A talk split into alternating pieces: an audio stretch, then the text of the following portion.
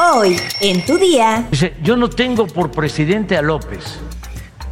Él nos dividió a los mexicanos.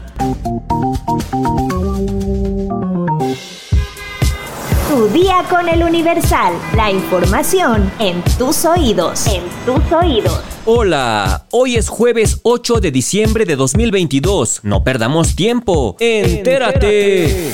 Mundo. Esta situación intolerable no puede continuar. Por lo que, en atención al reclamo ciudadano a lo largo y ancho del país, tomamos la decisión de establecer un gobierno de excepción orientado a restablecer el Estado de Derecho y la democracia, a cuyo efecto se dictan las siguientes medidas. Disolver temporalmente el Congreso de la República e instaurar un gobierno de emergencia excepcional. Convocar en el más breve plazo a elecciones para un nuevo Congreso con facultades constituyentes para elaborar una nueva constitución en un plazo no mayor de nueve meses. Este fue el mensaje del presidente peruano Pedro Castillo para anunciar a la nación su decisión de disolver el Congreso, instalar un gobierno de excepción y convocar a elecciones anticipadas. Este anuncio se dio previamente a que los legisladores se dispusieran a votar un nuevo pedido de destitución este miércoles 7 de diciembre. La acción de disolver el Congreso significaba que a partir de ese momento Castillo gobernaría mediante decretos de ley. Además, habría toque de queda a partir de las 10 de la noche hasta las 4 de la mañana, hora local. Sin embargo, el presidente Pedro Castillo fue detenido tras dar golpe de Estado, así lo reportaron medios de comunicación y TV Perú. De acuerdo con este medio, la Fiscalía de la Nación anunció medidas en su contra. Al mismo tiempo, en el Congreso de Perú se aprobaba la destitución del presidente izquierdista Pedro Castillo por incapacidad moral, con 101 votos a favor de un total de 130 congresistas, ignorando la decisión del mandatario de disolver el Parlamento. Fue así como la vicepresidenta Dina Boluarte juró este miércoles miércoles como presidenta de Perú en reemplazo de Pedro Castillo. Boluarte, de 60 años, es la primera mujer en alcanzar la presidencia en más de 200 años de república. Más temprano había rechazado el intento de cierre del Congreso por parte de Castillo y en sus redes sociales indicó que se trataba de una maniobra que agrava la crisis política e institucional que la sociedad peruana tendrá que superar con estricto apego a la ley. Boluarte, que domina el quechua y el español, y al igual que Castillo tampoco tenía experiencia en cargos políticos, trabajó como funcionaria del Registro Nacional de Identificación desde 2007 hasta 2021 y no tiene apoyo de una bancada en el Parlamento. La nueva jefa de Estado debe completar el mandato de Castillo hasta el 28 de julio de 2026. Nación.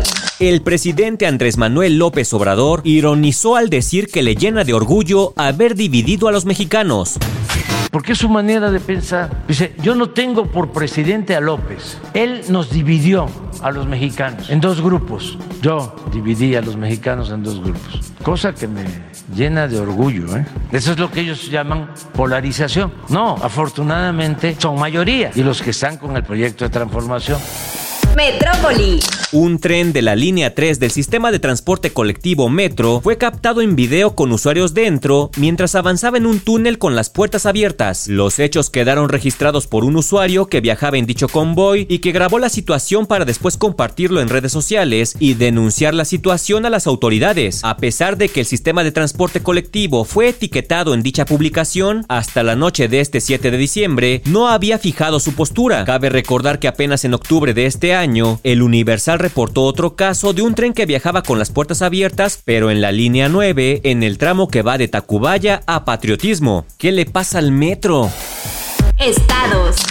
Ceci Patricia Flores, líder del colectivo Madres Buscadoras de Sonora, se encuentra en la lista de la BBC de Londres de las 100 mujeres más influyentes del mundo. Este año se destacó el incansable trabajo que está haciendo con Madres Buscadoras de Sonora. El 6 de diciembre de 2022, la BBC de Londres añadió a su reconocimiento la destacada labor del activista que ha ayudado a ubicar en fosas clandestinas a más de mil personas desaparecidas. Ceci Flores Armenta fundó el colectivo Madres Buscadoras de Sonora el 4 de mayo de 2019. Busca a sus hijos Marco Antonio de 31 años y Alejandro de 21 años de edad. Desde su refugio organiza búsquedas del colectivo en varias partes del país y a pesar del riesgo, en ocasiones sale a remover la tierra para buscar a personas desaparecidas. Qatar 2022.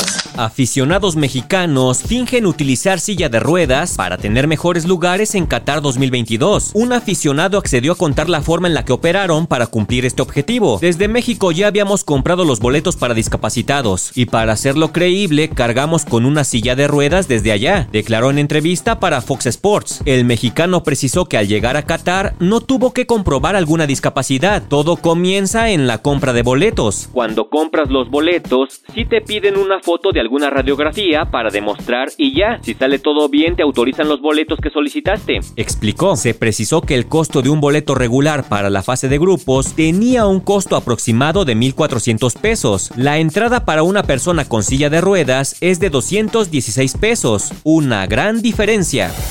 Espectáculos. A pesar de que el bombazo de la separación entre Shakira y Gerard Piqué se dio hace un par de meses atrás, las noticias del supuesto pasado del exfutbolista no dejan de tomar los titulares de los medios, pues salió a la luz que Piqué le habría sido infiel a Shakira con al menos 50 mujeres.